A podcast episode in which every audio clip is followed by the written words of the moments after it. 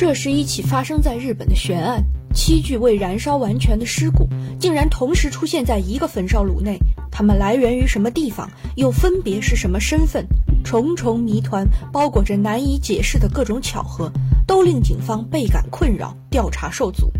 奇怪的情况却找不出完全合理的解释，也因此，这个事件就成为了日本最著名且诡异难解的悬案之一。这就是今天我要为大家讲述的颇具几分灵异色彩的日本八丈岛火葬场七股事件。大家好，我是白雪姑，欢迎回到我的频道。今天的故事发生在日本的八丈岛，这是一个在行政区划上属于东京都八丈町，位于东京南方海上二百八十七公里的海面上的小岛。岛上有东山和西山两座活火山，气候温暖湿润，年平均气温在摄氏十八度左右，所以这座仅有约一万常住居民的小岛有“长春之岛”之称，是日本有名的温泉度假旅游之地。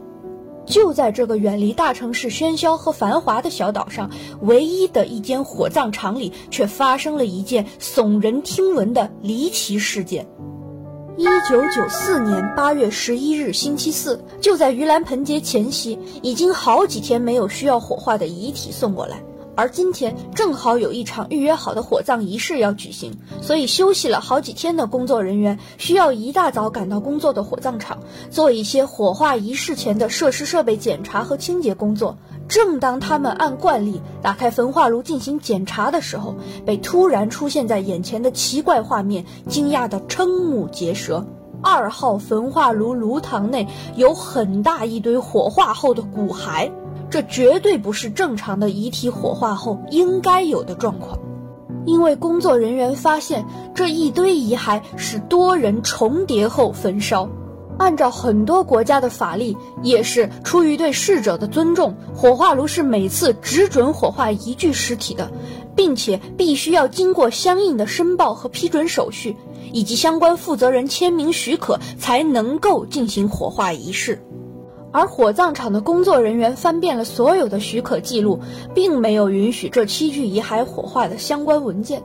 根据工作人员回忆确认，并且按照焚化炉使用的记录显示，最后一次的焚化炉的使用是在八月六日星期六，当天的火化仪式一切都是按照标准流程进行的。遗骸在归还家属后，也进行了相应的规范清洁。首先，不可能有骨骸残留在炉膛内，更不可能有一下子多具骨骸那么大一堆出现在同一个炉膛内。也就是说，八月六日最后一次使用，一直到八月十一号早上发现这件事的这四天里，焚化炉似乎是被人私自非法使用了。多具遗骸被一次性集体火化，而且来源不明，事关重大。虽然工作人员平时见惯了各种挑战心理承受力的场面，但毕竟这件事已经极有可能牵涉到重大的犯罪事件了。火葬场的工作人员神经紧绷，十分害怕，于是赶紧打电话报了警。警方接到报警电话后，很快便赶往现场展开详细调查。为了避免引起不必要的恐慌，谨慎起见，警方首先确认了二号焚化炉内这一大堆乱七八糟的灰烬残骸确实是属于人类的，并且有整整七具之多。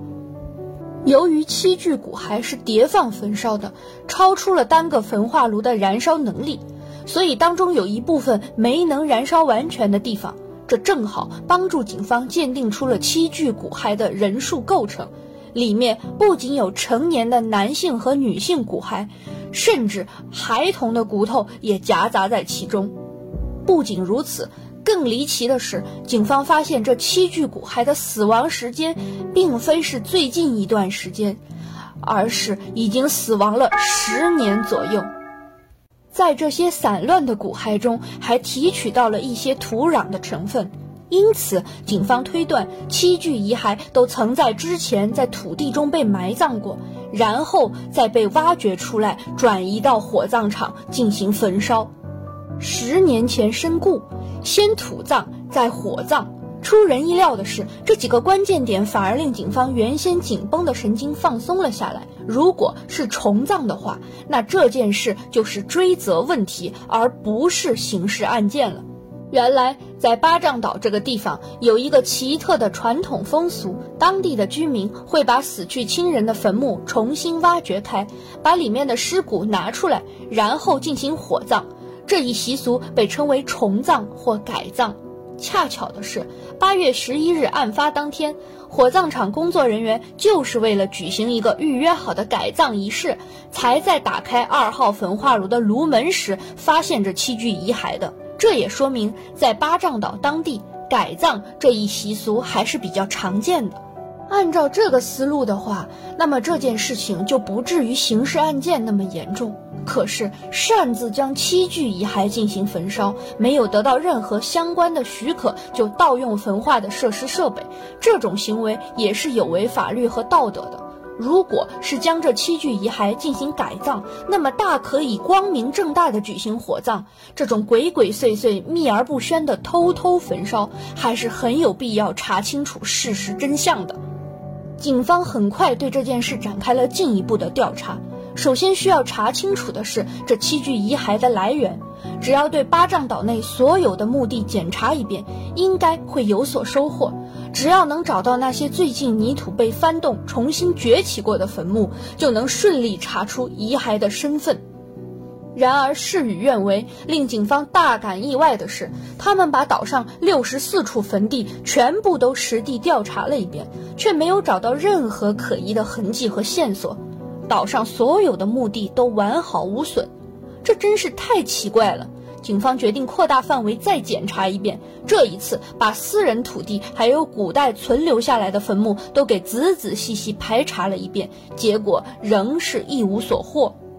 令人感到最不安的一点是，当所有的人都往改葬这一风俗的方向去想，而一直忽略的一个事实和疑点是。焚烧这七具遗骸的人，最终并没有取走这些遗骸骨灰。这一细节非常重要，它几乎可以判定这件事情的性质。这是为什么呢？接下来，我们来一起深入了解下改葬仪式在巴掌岛当地的意义，一切就不言自明了。改葬等于重葬，等于重新埋葬。首先说到埋葬，大家可能会觉得尸体被装在一个木箱里，但巴掌岛过去使用的是一种很大的水罐，尸体会被放在这个罐子里，埋在地区的公共墓地。每年在死者的忌日会进行纪念，一般会选择在埋葬后的第十三或者第十七年时挖掘出来进行火化仪式。具体程序是，从墓地挖出遗体，用烧酒或海水。特别是头骨部分，将逝者骨骸清洗干净，然后把净化后的遗体焚烧火化后，重新埋葬在原先的坟墓中。除了有为这个小岛节省公共墓地空间的理性意义外，还有与亡故亲人再次见面的感伤意义。死者经历了遗体被埋葬若干年到净化仪式，最后被火化后重新安葬这几个阶段，岛上的居民们相信这会让自己的亲人变为守护自己家族的祖灵而永远的存在。这种改葬可以被视为死者作为人的存在与亲人见面的最后机会。换句话说，这是表达尊重和喜爱的最后一次机会。从此以后，人鬼殊途。从风俗不同的我们大家来看，把遗骸从土中挖出，甚至亲手给遗骸清洗身体的行为，会让人感觉到很可怕。但从巴掌岛居民的风俗传统来理解，这一行为的最底层的感情却是温暖的。